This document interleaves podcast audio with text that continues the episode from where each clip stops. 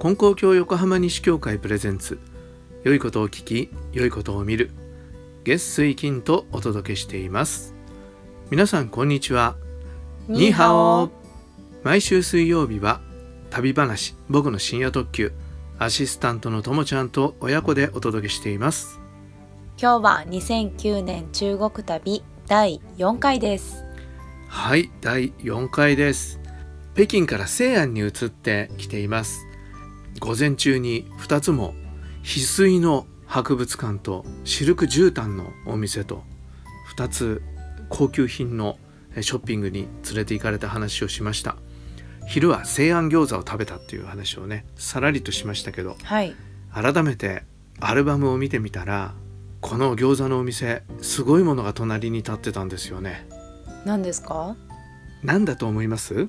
何でしょう？隣にすごい建造物が。あこれはちょっとすごいヒントですね。建造物ですか？はい。ちっちゃい万里の長城。ああ素晴らしいですね。いいとこ行きましたね万里の長城ね。では3択です。はい。1番エッフェル塔。2番ピラミッド。3番大阪城。さあどれでしょう？大阪城の間が長かったんでね。ね。これはちょっと嘘ですね。ちょっと一生懸命3つ目をね絞り出した感じでしたね。はい。はい。うん。エッフェル塔かピラミッド。はい。うん。エッフェル塔？ブブー。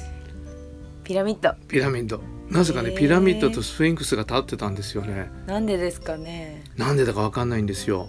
これは。帰ってきてからちょっと調べましたけど、はい、言っても調べようもなくその謎は未だ解けておりません、はい、もし西安で餃子のレストランの隣のスフィンクスとピラミッド見たことがある人いたら是非連絡をください。ということで、えー、餃子を食べた後ですね、はい、ついにおじいちゃんのあすいません自分の父のことまたともちゃんから言うと祖父ですけどちょっと親子で喋ってんでおじいちゃんとかおばあちゃんとか言ったりしますけどお許しくださいおじいちゃんのね、はい、楽しみにしてたところに行ったんですね。それは何かというと三択がいいですか？いや覚えてます。あそうですか。どうぞ。平和洋そうなんです。平和洋ね。おじいちゃん平和洋テレビとかで見てすごく好きだったんだよね。なんでですかね？なんででしょうね。それは分かんないんですけど。でそもそも平和洋っていうのは何かっていう話なんですが、はい、まあリスナーさんご存知の方が多いと思いますけどあえて言っときますね。はい、で秦の始皇帝っていうねあの中国を統一した、えー、秦の始皇帝っていう人がいたんですがその人が亡くなった時にあのお墓を作ったんですけどそのお墓に埋めるために軍隊を焼き物で作ったんですね。はい、で実はそれよりも昔は本当の人間を生き埋めにしてた。なんということでしょう。怖いですよね。はい。うん、それでもうあんまりそういう人殺すのが大変だったんでしょうね。死ぬのが嫌だったんでしょうね。はい。それで兵隊さんと馬とそういうものを焼き物で作ってその人間の代わりにお供させたというか埋めたわけですね。はい、これがですねなんと6,000体えー、すごいあるそうなんです。で40年かかって作ったらしいですね。2,000年以上前の話ですけど。はい。もうじゃあ何のために作ってるか分かんなくなりながら作ってますね。そうかもしれませんね。ね40年経ったらね。ね最後の方の人何のため作ってるか分かんなかったかもしれませんね。もうやめるかって言って。ねやめたのが6,000体だったのかな。うん、まあそんなことはないと思いますけどまあ分かりませんがそういうことらしいんですよ。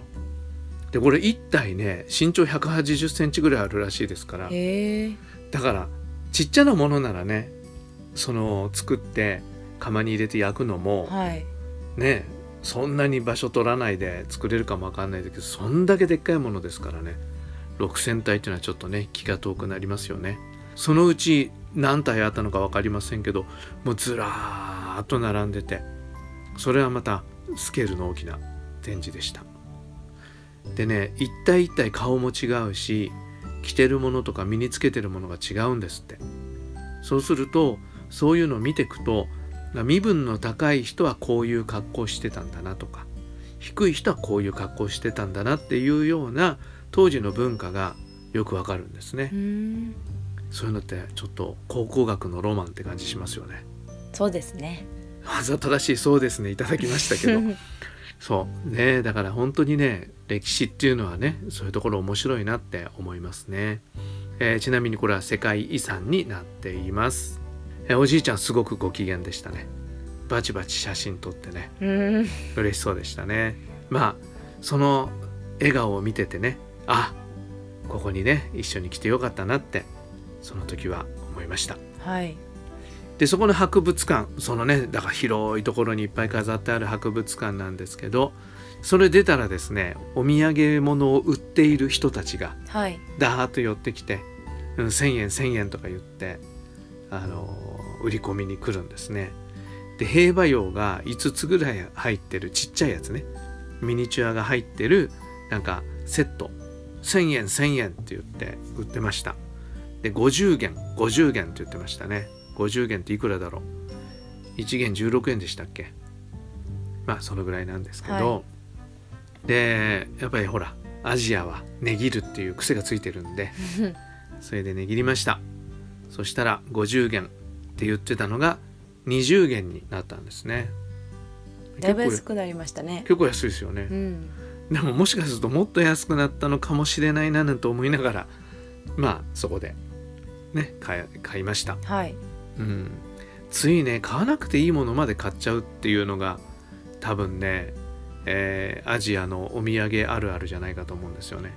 いらないのにお金金額言われるとつい値切り始めて ああ後であこれいらなかったのになって 結局値切ったから断れなくなって買っちゃうっていうのはありますけどね。